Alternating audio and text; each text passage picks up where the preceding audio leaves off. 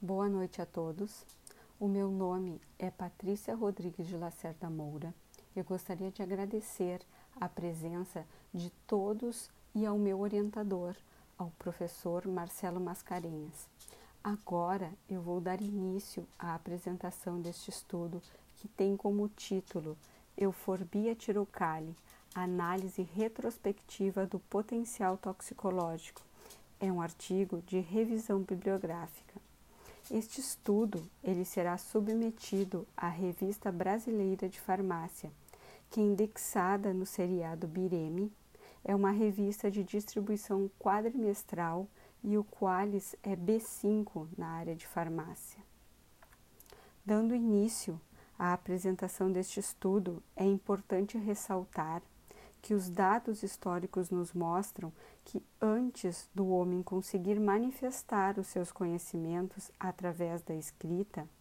já utilizavam as plantas para fins terapêuticos, além do que a crença popular nos diz que se é natural, não faz mal, mas a Agência Nacional de Vigilância Sanitária, em 2010, através da RDC número 10, alerta que a diferença entre o remédio e o veneno está na dose, o que torna indispensável o conhecimento, o cuidado e a cautela na utilização de substâncias naturais. Dessa forma, esse estudo se justifica pelo fato de que o Brasil é considerado o detentor da maior biodiversidade vegetal do planeta, o que torna indispensável o conhecimento e o manejo das espécies vegetais.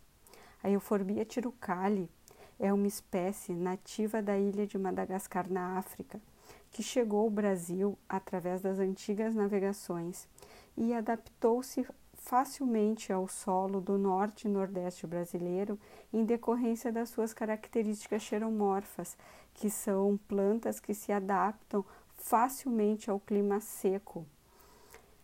Já na medicina popular, seu uso foi disseminado no tratamento de diversas patologias, mas principalmente para o tratamento de carcinomas, tanto que o médico brasileiro Lauro Neiva utilizava o látex da euforbia tirucali em seus pacientes para o tratamento do câncer e da doença de Chagas, e em 1989 escreveu o livro A Cura do Câncer pelo Aveloz. Entretanto, é uma espécie vegetal catalogada pela Fundação Oswaldo Cruz pelo seu potencial toxicológico e com registro no Centro de Informações Toxicológicas do Rio Grande do Sul, onde no relatório de 2018 foram notificados 15 casos de reações adversas em humanos causados pela exposição à euforbia tirucali, sendo que 14 foram por causas não intencionais e uma foi por causa não especificada. Então, na medicina popular, ela é utilizada para diversas patologias, como asmas, parasitos intestinais, sífilis, cólicas, infecções virais, rancenias e laxativo e principalmente para o tratamento do câncer. Ah, em análise dos constituintes bioativos dessa espécie, foram encontrados alcaloides, flavonoides, taninos, terpenos, ésteres de forbol, que são os diterpenos do tipo Tigliani, e ésteres de ingenol, que são os diterpenos do tipo ingenano, sendo os dois últimos os constituintes fitoquímicos de maior interesse. Já Vanda e colaboradores em 2012 avaliaram o perfil hidrofílico e concluíram que o grau de hidrofilia é um dos parâmetros mais importantes no que se refere à atividade biológica. Pianovisky e colaboradores em 2010 demonstraram que os ésteres de ingenol inibem a proteína quinase C. E, e Ribeiro e colaboradores em 2019 se referem aos ésteres de forbol como os compostos químicos de maior relevância por ser uma substância derivada de diterpenos tetracíclicos responsáveis pela ativação da proteína quinase C, podendo atuar contra células uh, de carcinoma em diversas de suas fases de replicação. Essa figura é um derivado de engenol modificado, onde Silva e colaboradores em 2019 sintetizaram, a partir da seiva da euforbia tirucale, uma molécula semissintética da porção engenol, adicionando ao carbono 3 do anel central cadeias ésteres específicas e, com isso, observaram autofagia e parada de fase S em células de glioma, que são células tumorais que ocorrem no parênquima cerebral. Os autores sugerem com esse estudo que no futuro essa possa ser uma alternativa para o tratamento de carcinomas. Agora, falando sobre a toxicidade, a Organização Mundial de Saúde, em 1992, determina que para uma substância ser considerada tóxica, ela precisa estabelecer uma relação entre dose letal que é DL50 inferior a mil partes por milhão de artemisia salina. Já a World Health Organization, em 2008, determina toxicidade pela destruição de células através da inalação, ingestão ou absorção de substâncias. E o decreto de número 5813 de 2006 determina que é indispensável a utilização segura e racional de substâncias provindas da natureza. Com isso, a Agência Nacional de Vigilância Sanitária, em 2010, através da RDC número 10, alerta que as substâncias de origem vegetal causam reações adversas e é indispensável cautela na utilização de substâncias de origem vegetal. E é diante disso que a resolução de número 2917 de 2010 proíbe em todo o território nacional a comercialização de produtos que contenham euforbia tirucale por ser uma espécie que não foi submetida a testes de eficácia e segurança perante a vigilância sanitária. Então, contudo, esse estudo teve como objetivo verificar as evidências do potencial toxicológico do látex, assim como a segurança quanto espécie vegetal da Euphorbia tirucale, através da análise retrospectiva de artigos que correspondam ao período de tempo entre 1989 a 2010 e 2010 e 2020, verificando o material literário encontrado com os achados atualmente. A metodologia utilizada para o desenvolvimento desse estudo foi uma revisão bibliográfica que consistiu em sistematizar resultados obtidos de outros estudos. As bases utilizadas foram Medline, periódicos CAPES, Elsevier, Cielo, Lilacs e livros. Os critérios de inclusão foram produções que apresentassem as análises do potencial toxicológico da euforbia tirucale em contato com a pele e as mucosas. Então, foram selecionados 120 artigos entre o período de novembro de 2019 a fevereiro de 2020, onde se observou que muitos se repetiam nas diferentes bases de dados. Foram 65 artigos repetidos e 55 foram selecionados para leitura dos resumos. Nove destes artigos foram excluídos por não se enquadrarem nos critérios de inclusão deste estudo,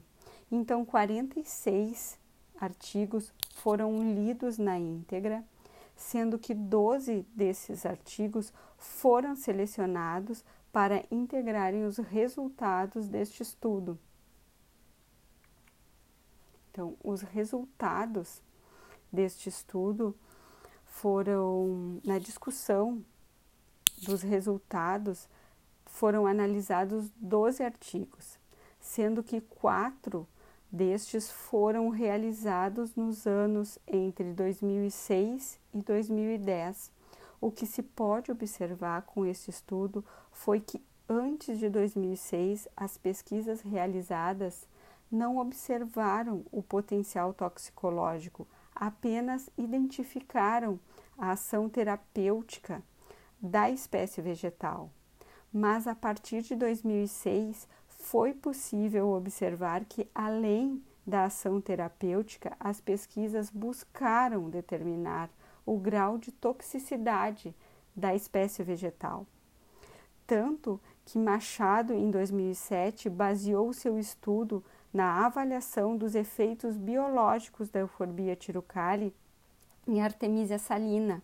que são pequenos crustáceos de água salgada, e também em células sanguíneas de ratos whisters, sendo que em Artemisia salina os resultados demonstraram demonstrados foram um alto grau de toxicidade, tanto em extrato bruto com DL50 de 15,85 partes por milhão, quanto em látex com DL50 de 22,55 partes por milhão, sendo que a Organização Mundial da Saúde uh, estabelece para que uma substância seja considerada tóxica, a relação de DL50 tem que ser inferior a mil partes por milhão de Artemisia salina. O, o grau de toxicidade em Artemisia salina descrito por Machado corrobora com os estudos de Brasileiro 2006, Varricho 2008 e Lima 2009. Entretanto, quando o autor realiza análise em células sanguíneas de ratos whisters uh, e o resultado não demonstrou toxicidade, ele se surpreende e, leva, e levanta a hipótese de que em organismos superiores a espécie possa não causar danos. E sugere que novos estudos sejam realizados. Entre, e entre o período de 2010 a 2020, nessa pesquisa foi analisado oito estudos, onde foi possível observar que estão sendo realizadas pesquisas a fim de determinar o grau de toxicidade da euforbia tiroticale. Tanto que Ribeiro, em 2019, uh, avaliou o potencial toxicológico do extrato hidroalcoólico da euforbia tirucale em baixas doses em Artemisia salina e o resultado obtido foi um valor de DL50 de 5.765 partes por milhão. E com esse resultado, os pesquisadores concluíram que em baixas doses a euforbia tirucale não é tóxica e sugerem que a toxicidade tem relação com dose e dependência, corroborando com os estudos de Alves e Napuceno em 2012, Vaxuk 2014, Neodini 2015, Brunetti 2018, Silva 2019 e Paz 2019 uh, e, contudo, dado a janela de tempo entre os primeiros estudos que avaliaram a toxicidade, a publicação da resolução de número 2917 de 2010 e os estudos atuais, se faz necessário a realização de novos estudos que padronizem doses e determinem a eficácia e segurança junto à Agência Nacional de Vigilância Sanitária. E concluindo esse estudo,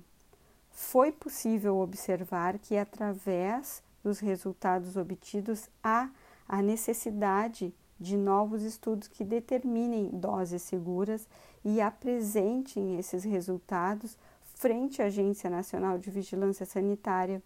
pois é uma espécie vegetal que tem se mostrado como um potencial para o tratamento do câncer. E assim concluo a minha apresentação